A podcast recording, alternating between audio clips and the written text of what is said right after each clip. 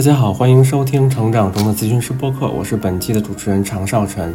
成长中的咨询师播客旨在为同行朋友提供一个渠道，了解华语世界行业中同行的精彩经验与他们走过的弯路。我们也会请到其他领域的助人者，分享不同思路的治愈经验。我们更是希望将热点甚至争议中立的呈现给大家，促进行业中的交流。作为心理咨询师，或许你会发现，因为所谓情感问题而寻求心理咨询服务的来访者非常多。正如托尔斯泰所说：“不幸的家庭各有各的不幸，而挣扎于情感漩涡中的个人也大概各有各的不同吧。”但其中有一类情形会有明显共性，而经历这类情形的人似乎也面临着极为相似的挣扎。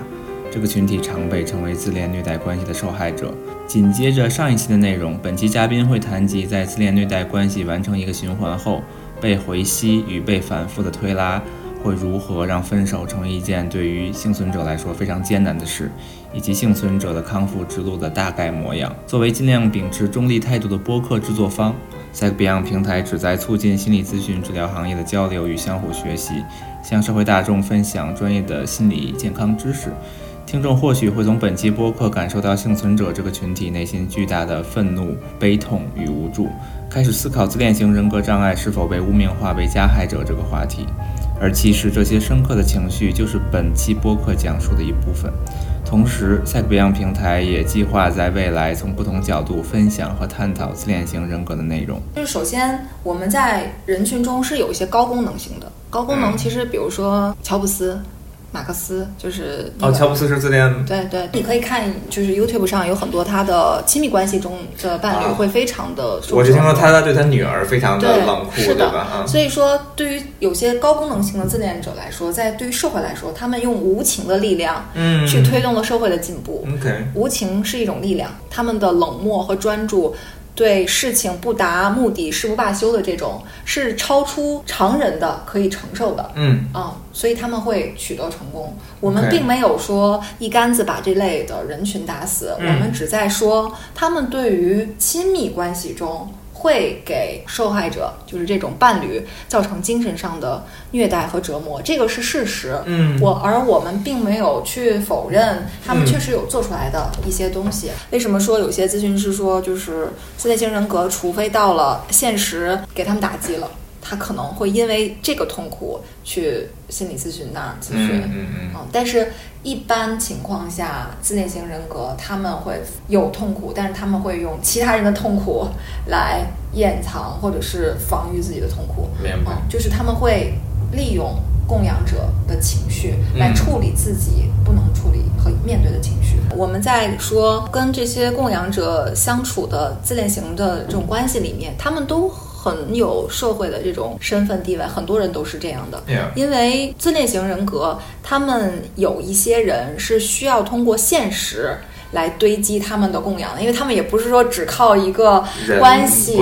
来滋养他们，他们是成就啊，或者说在一个大的公司里面的位置啊。嗯，因为我之前好像在哪里看到过，说很多事情说在这个公司能做到这个位置，这么大一个公司做到这么位置的人，多多少少。得有点这个特质，要不然也撑不住哈。对，因为其实我们都知道，在这个领导的这个领域里面是有攻击性的，如果你没有攻击性。你可能不能去面对一些压力呀，或者是棘手的东西啊，或者是你必须要保证足够的冷静和冷漠来应对，就是比如说慈不掌兵这种时刻。所以，对于领导。的这一群人里面，很多呃，也不能说很多吧，自恋型人格是是需要存在的，是因为他们有自恋的这种品质，才能保证他们获得权利和地位。是刚刚听你说完了，就是说整个这么一个循环哈，从那个天堂般的感觉，然后到有点暗搓搓的贬低，然后再到这个无缝衔接到抛弃。嗯。然后听起来这就是完成了在这个关系里面的一个来回了哈。记得之前也听你讲过，说实际上这个分手会发生过很多次，包括也有在推拉的这么一个过程。那一般完成这一个循环之后会怎么样呢？嗯，首先对于自恋型人格来说，他因为不能没有供养者，那他可能比如说跟你抛弃了以后，他就找别人去了。啊，然后呢，他会通过一些，就是比如说，他们特别勾画出来一个场景，就是你已经一文不值了。那我如果来找你，我勾一勾小手，你就应该过来。他们可能会出现，嗯，比如说用小号啊，就是用另外一个人的这种小号去给这个曾经抛弃的受害者发一些呃信息，但是这个信息呢又不说清楚我需要你，虽然他们内心非常需要，嗯嗯，所以有一些受害者他可能会接到一些这个莫名其妙的短信啊，或者是可能可能会啊被抛弃的这些受害者，他会世间这个自恋型人格的一些媒体账号，比如说他会发现，哎，最近有又有去放一些我们之前听的歌。他们就会借助一些外界的这种 这种表达情绪的这种渠道，比如说听歌啊，嗯。放歌曲啊，这个这个真的是非常多的受害者有有过表露，嗯。嗯，就是他们经常会放一些这种感伤的情歌，来用这个方法来吸引这个受害者在抛弃完了以后再回到关系中就。是说啊，你放了这个歌，说明你还想着我，对然后我再回去来再找你，对嗯我们自恋型人格，他们并不是说表达出明确的意思，就是你回来吧，嗯他只是通过一些很隐晦的手段，让受害者想啊，你是不是想找我？因为这个时候受害者他不愿意离开。嗯对于大部分受害者来说，不会到最后一步被抛弃，或者是被这种三角关系，他们是不愿意离开的。所以听起来这是一个往回拉的过程，嗯然后回来之后再经历一遍之前那个循环。对，就是比如说，嗯，那你回来了，那可能跟这个自恋型人格又经历了一段理想化，就是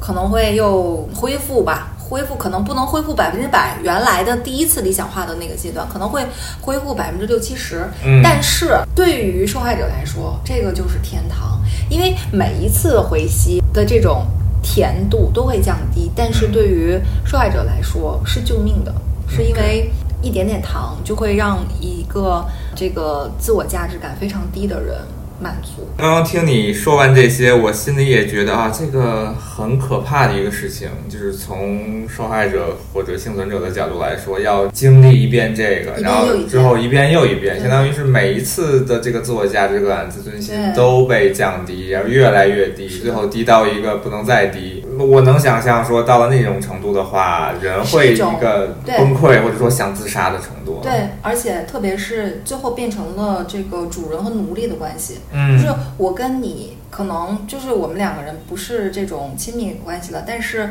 你一叫我我就回来，或者是我只为你提供一些，比如说性关系，嗯。那那这个其实就是非常的一种不健康了。然后让这个受害者也会觉得自我价值非常非常低，就是他们已经觉得自己到了尘埃里了，就是这个这种价值感。啊，也是在在不断的这种循环中驯化的，被驯化的。驯化。说到这儿，我可能还想再回到问我们之前提到那个问题，因为我们刚刚好像把这个所谓自恋型人格障碍，我们就默认为它是男性了。在你的社群里面，或者说在你认识的人当中，有反过来的吗？如果男女换一下的话，整个的这个 dynamic，整个这个循环是类似的是一样的，是一样的。？OK，嗯，如果说这个女性的自恋型人格障碍来说，对于男性朋友会更具摧毁的这种力，是因为嗯女性会更加的利用自己的性魅力。这个其实嗯跟男性，因为其实对于自恋型人格来说，性其实对他们来说就是工具。OK，嗯，我不知道你这个能不能播啊？就是嗯有一些男性的受害者会不好意思承认，就是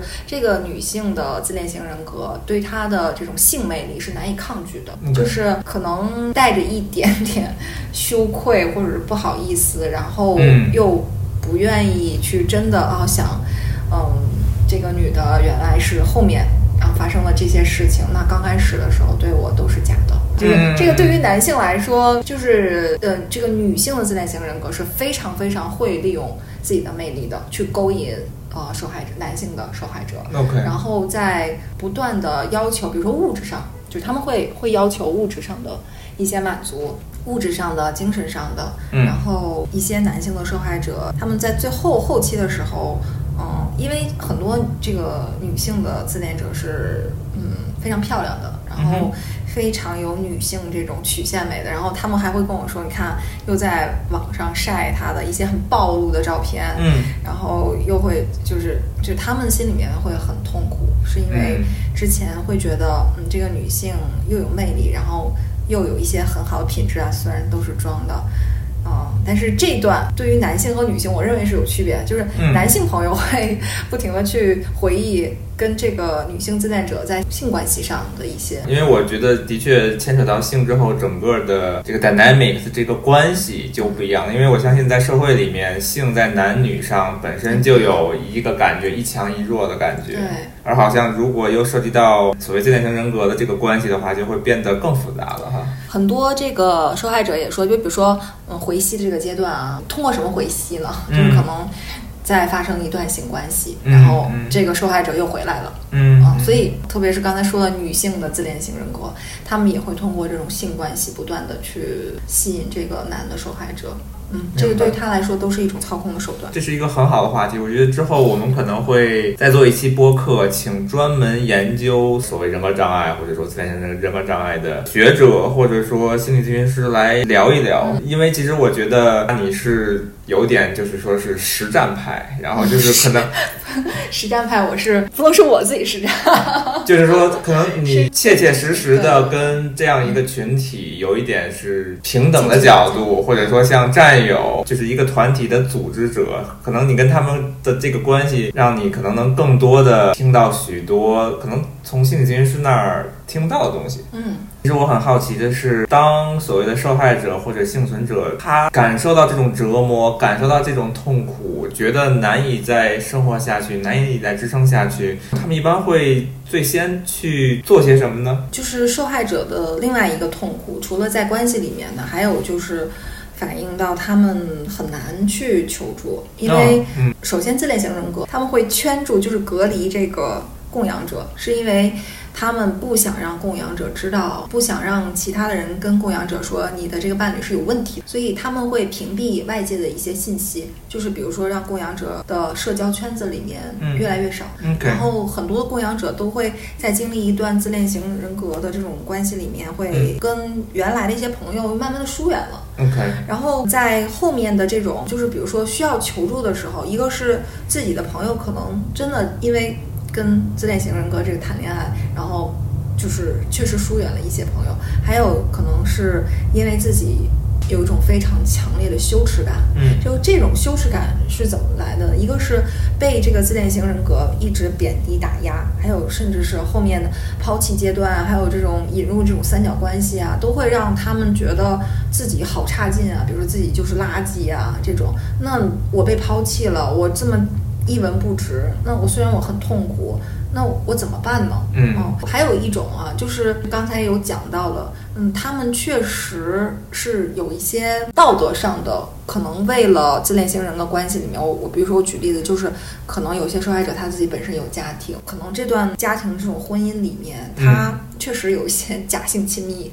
在这里面存在着。然后他会，嗯，在婚婚外，其实自恋型人格很喜欢结了婚的女女性的，因为这种成本很少，出了事儿也不会。因为女性其实，在出轨这件事儿，在社会上这种评价是受到有很多道德评判的。对，跟男性不一样，因为有些男性，他们可能天生的在这种社会层次和身份层次就有一些遮掩。嗯，但是对于女性来说不一样，所以女性如果在婚婚内出轨了一个这个自恋型人格，他们可可能会心里面是有一些愧疚感的，对于自己原来的这种家庭，可能会因为这个也不敢跟朋友去倾诉，对，也不管和非咨询师去求助。是的，就是因为他们，他们尽管去说他们，但是他们也不敢所有都说，他们无法袒露自己心里面最痛苦的那个，啊，就是可能甚至跟我都没有袒露到心里面最痛苦的，就是这种，我觉得是羞耻感和。惭愧、内疚，这种是最大的一个自我攻击的一个级别。他们在后期的时候清醒的时候，觉得，哎呀，我自己怎么在跟自恋型人格相处的过程中，我降到这么低？他们是非常优秀的人，嗯，因为如果不优秀，自恋型人格也不找。OK，就是你知道，在我的社群里面，就这些女生都非常漂亮，这种都是美女，嗯，就是她们有过秀，我会觉得，嗯，就是都是很 很善良、很好的这种女性，所以自恋型人格的眼光是是。特别好，就是他一定会找高价值的。所以你指的高价值更多是外表上都有，都有。还有其他什么？对，因为自恋型人格他们的一个就是 DSM 五里面说的，就是他们会希望自己有一个理想化的爱情。嗯，所以理想化的爱情意味着他们要有一个理想化的伴侣。那这个伴侣除了学历、啊、家境啊、然后外表这些。嗯自恋型人格特别喜欢的什么样的对象呢？就是外界评价这个人特别好。我跟这个女生在一起的时候，那外界就会觉得哇，你看你这么厉害，你的老婆这么棒。就这些女生，她们自尊就很很强啊啊，所以他们在经历自恋型人格这种虐待关系以后，就会对自我的这个前后对比有一种非常强大的这种反差。嗯，他们自己内心非常非常的难过，嗯，他们觉得。所以就很难去求助。对，就他们会觉得我我怎么变成这样了？我怎么会这样？因为他们甚至觉得就是外界的朋友都不会相信嗯他们能进入到这种被虐待的这种关系里面。嗯，所以嗯，对于受害者去有效的求助是挺难的。我确实有写过一篇文章，嗯去专门去告诉大家怎么去求助，然后我们在现实生活中，如果真的能得到一两个朋友真的去理解他，是对这个恢复是多多么。大的一个助力。后来我发完这篇文章以后，就是有一些这个受害者他们会 PO 他们的一些嗯跟朋友一些对话，然后确实他们有说，嗯，有一些朋友说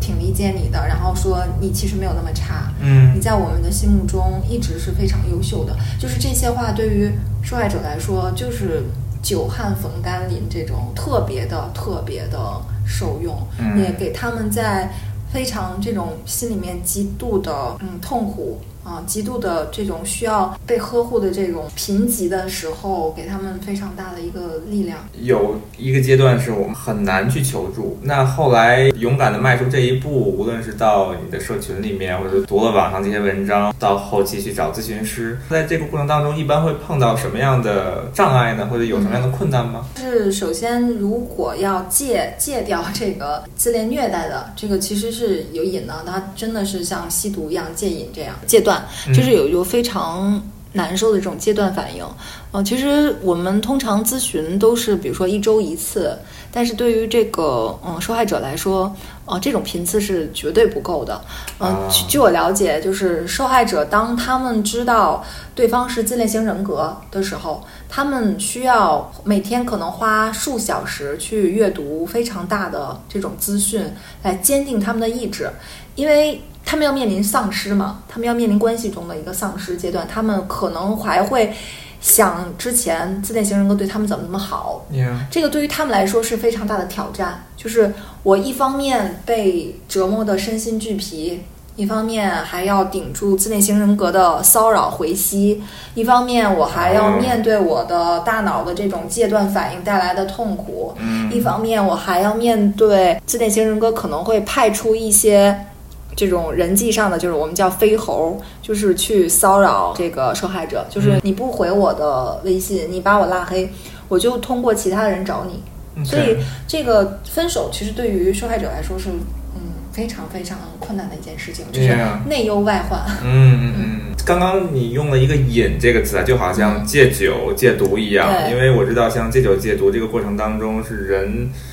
不光是思维上或情绪上，整个身体上、身体的躯体知觉也是很难受的。所以我在我的社群里面有专门设这个打卡，就是锻炼打卡。你这样就是我们戒毒的过程，比如说送戒毒所就被别人绑在床上，那个是你绝对是要需要外力的。那我就想，我怎么能帮助这些人呢？嗯我就去让他律，就是公众这种承诺，然后让给这个受害者施加一些压力。让他们能知道自己现在在干什么，要做大量的工作，让让自己忍住。嗯，这个戒断的瘾是特别特别痛苦的一段时间。其实你说到这个，我就想起，其实像 AA 这个匿名戒酒互助会，他们会说啊，戒酒十天、三十天或者六十天，给你一个小硬币作为一个奖励，一系列的，所以听起来还蛮类似的哈。就是说大家在一起相互鼓励，说断联了多少天，然后相互鼓励一下，说啊，就断联了一周太棒了，就等等这一系列的哈。对 对对，嗯在那个就是我的社群中是有互相这种鼓励啊、分享的这个因素，我也去鼓励大家，因为大家其实都不容易。嗯然后在这个时候，社群存在的意义就是给大家更多的这种助力，嗯然后让大家经历一些难以自己去做决定啊，或者是难以管住自己，就这个时候已经认知失调了。嗯就是很多受害者都认为，就是我不能跟他在一起，但是你救救我，我我管不住自己，我怎么办就是很多受害者，我会觉得他们在说你救救我吧，我真的没办法了。可能不光是在亲密关系里面，可能也会涉及到婚姻哈，因为其实一涉及到婚姻结束关系或者结束婚姻关系。如果有孩子的话，其实这个孩子会成为双方的一个很强的一个纽带。也就是说，如果只是亲密关系没有结婚的话，那说断联，那可能断联啊就断了就断了。但是如果中间有个孩子的话，这一般会是一个什么样的情况呢？嗯，在我的社群里面啊，就是有一些没结婚的受害者，然后他们看结婚的那些受害者发的帖子，然后就会自己说：“哇，我好幸运啊！我在跟这个男生结婚之前，我幸运的逃脱了。”嗯因为他们会发现，这个结了婚以后的这个受害者非常艰难。我教他们用的一些方法，在结了婚的这些人的受害者上根本就没有。就我教他断联怎么断联，嗯他们还要去有这种法律的义务啊，比如说要探美美国一段时间要探视孩子呀、或者是要共同对这个孩子有一定的责任，就这些就没办法。所以我现在也特别就针对这个成立了一个就是亲子有这种 co-parenting 的这种关系的这种群，就专门让受害者就是爸爸妈妈。这些来去分享，因为他们确实这里面其实不光是心理问题了，大部分都是法律问题。啊嗯，就是怎么用法律去保护这些受害者，是因为自恋型人格，他们对于面对离婚这件事儿，对他们来说是有碍人设的，嗯因为他们一生都是在为这个人设嘛，维持维持他们的虚假的这个面具，嗯所以离婚这件事让他们备受打击。他们通过自恋受损，然后就自恋暴怒，怎么暴怒呢？就比如说利用孩子去拉拉这种三角关系，我让孩子来攻击妈妈。啊本来妈妈其实对孩子之间这个这个关系是很好的，然后自恋型人格就会就从中操纵然后让这个孩子对妈妈产生敌意和恶意。啊嗯，或者是比如说，就是我已经分居了啊，然后他们会敲门骚扰，或者是已经换了锁的这个门，他们还去在破坏啊什么的。然后隔三差五的就敲门，然后各种的心理层面上的去打击，然后嗯报复受害者。走入婚姻关系，再离开婚姻关系，那就是一个更加复杂跟艰难的这么一个过程了刚刚听你说了，就是仅仅是走出求助这一步就很难哈，对于这个受害者或者幸存者来说，嗯那我相信他们能找到咨询师这一步就更难了。就你了解，他们找到咨询师之前都会经历一个怎样的心路历程呢？都会去做些什么呢？就是首先，因为他们经历过理想化，就是这种梦幻的感觉，让他们真的不想分手。嗯所以当他们没办法，就发现不受控了啊，或者这个有别人了，或者出轨了这种事情的时候，他们首先选择的是否认，就是不想承认，不想承认这个男生有问题。但是他们又面临的一种挑战，就是可能要面对这种关系的破裂，或者是丧失，或者是失控，他们会先想到的就是怎么挽回。嗯那所以说，一说到挽回，可能就是有一些受害者他们会找一些挽回机构，但是 挽回机构就是假冒心理学，就他们可能用一些心理学的一些东西来跟这个受害者说啊，就是用一些话术。因为挽回的，我知道挽回做一次挽回的这种钱，一个套餐是要大几万块的。哦，OK，嗯所以非常的暴力。他们其实也正好抓住了受害者的心理。是在这一个群体觉得最脆弱、最想回到关系里面，嗯无论怎么样，我都要回去找那个梦幻的感觉。那正好你能告诉我一个方法，就好像是一个最后的救命稻草，那肯定是，那我当然愿意花钱来买这个东西哈。对对，嗯是的，这个确实是有有部分的受害者，他们用一些，比如说还求助玄学。玄学就是有去易经啊，然后算卦呀，嗯研究星盘呐、就是一直琢磨怎么更进一步的了解这个自恋型人格，因为这个自恋型人格让他们觉得就太想不通了，就嗯他们会满脑子的疑惑，嗯所以他们会去 求助一些。可能灵性方面的一些的事情啊，就是可能更上上升到非理性了。想去解释这个东西是为什么，就是说啊，我对面这个人他到底是怎么想的，嗯他怎么会做出这样的事情来？嗯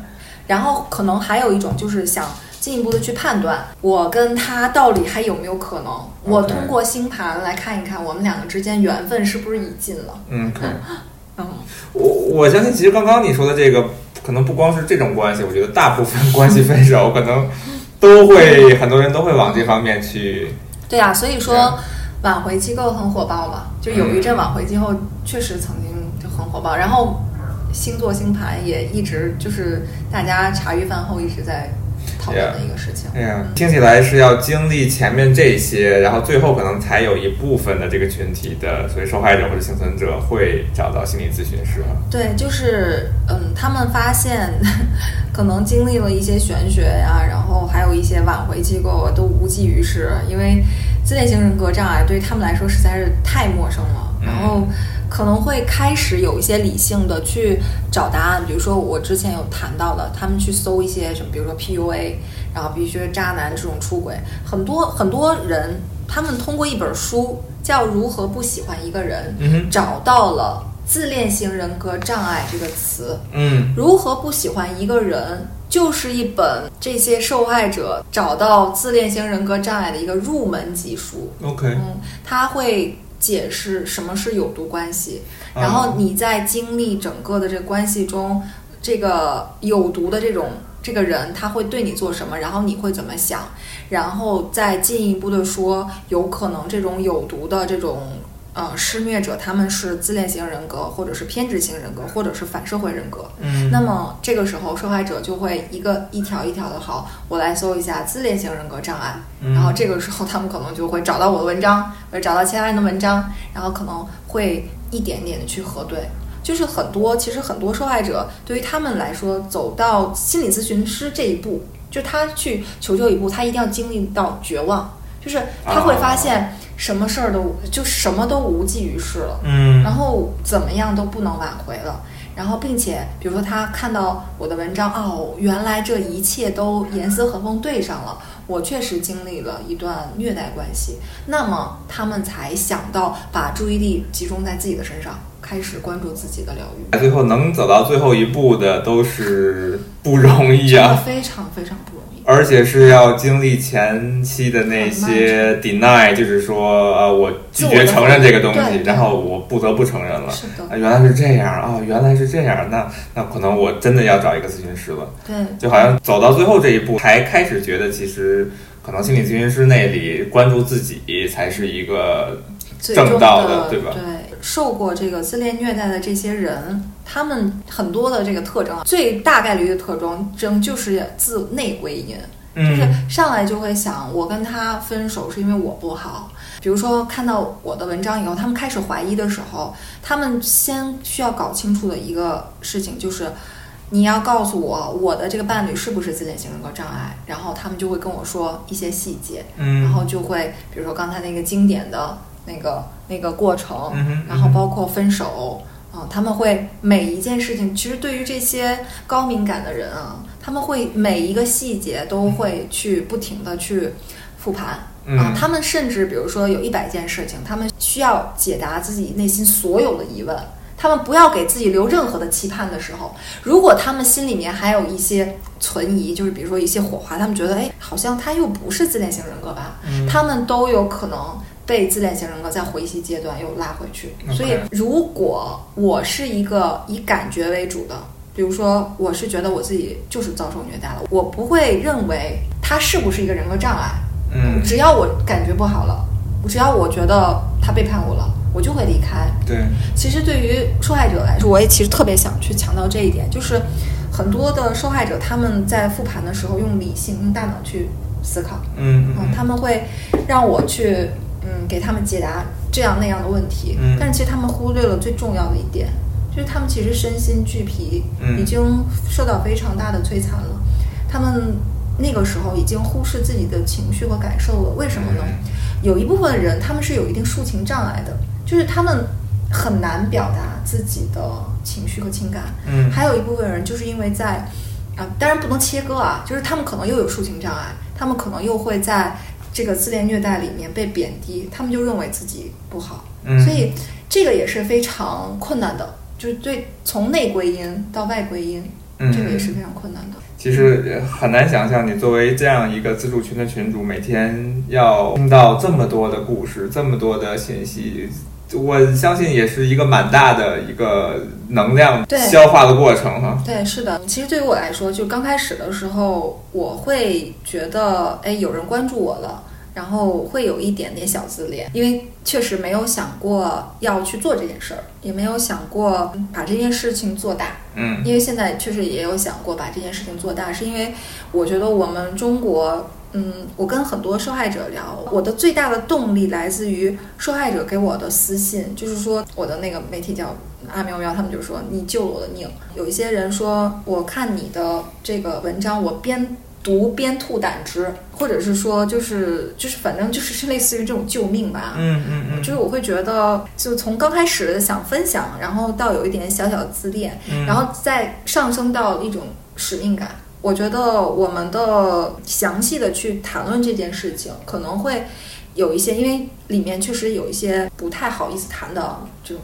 有些羞耻，就可能会让受害者有些不适，因为他们给我私信完了以后，我会觉得，如果大家经历过这么大的一个痛苦，嗯，或者是还有一些人在这个边缘挣扎，受害者是有他们的特征的，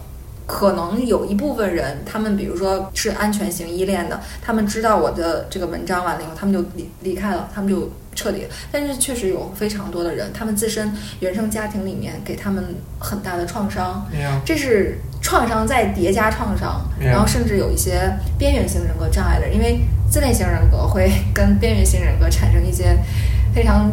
强烈的火花。你是指受害者或者幸存者有边缘性人格障碍，然后他们会合并 PTSD，就是我之前也给你看过了，嗯，他们想抑郁到自杀这种。然后我有时候会接到有一些人给我私信说我要自杀，其实我自己内心是非常恐惧的。然后我也会，我也会质疑我，哎，我要不要不要干了？对我来说，其实也是一个。不小的压力，嗯，因为我觉得，而且你有自己全职工作，对吧？就这只是一个业余的。对啊，就是有一天我在外面出差的时候，然后有一个受害者跟我发私信说，就是我想自杀。我我当时我的汗毛孔就一下子就竖起来了，对，然后我就会啊跟他说好多，我说姑娘，你不要这么想不开啊，说了好多。然后就是他也没给我回信，然后第二天就说跟那个男的互相吵了一架这种。嗯。然后有的时候我会觉得，就是我自己背负了一些东西吧。我其实也是跟有一些同样做我这种事情的人，我们其实都有一种使命感，就是觉得因为经历过这件事情的人太可怕了，他会伤害一个人的精神，摧残一个人甚至生命长达数年。我们虽然说呃心理咨询，就是我现在。有跟你谈，比如说我做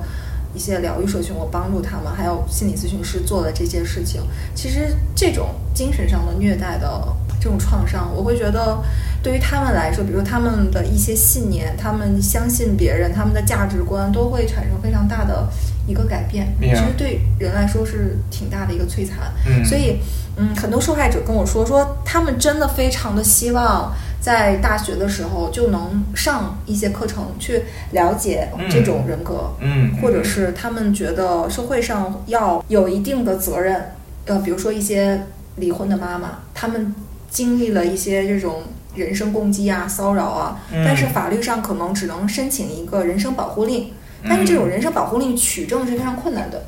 所以他们亟待希望社会有一些力量吧，法律上的哈，对对，能帮助他们。嗯，所以就是这些受害者跟我去呃表露这个事情的时候，我会希望用我自己的力所能及吧。我如果办不到的事情，我也去想去求助，比如说。主持人这类的咨询师群体，然后我也希望以后有一些更专业、更有权威的机构吧，能帮助到大家。我非常感谢你今天分享了，不光是你作为群主的经历，也是你很多听起来像个人的成长的经历哈。我好奇，当你认识的这些所谓受害者或者幸存者，当他们真的找到心理咨询师的时候，他们的做心理咨询的体验是怎么样的呢？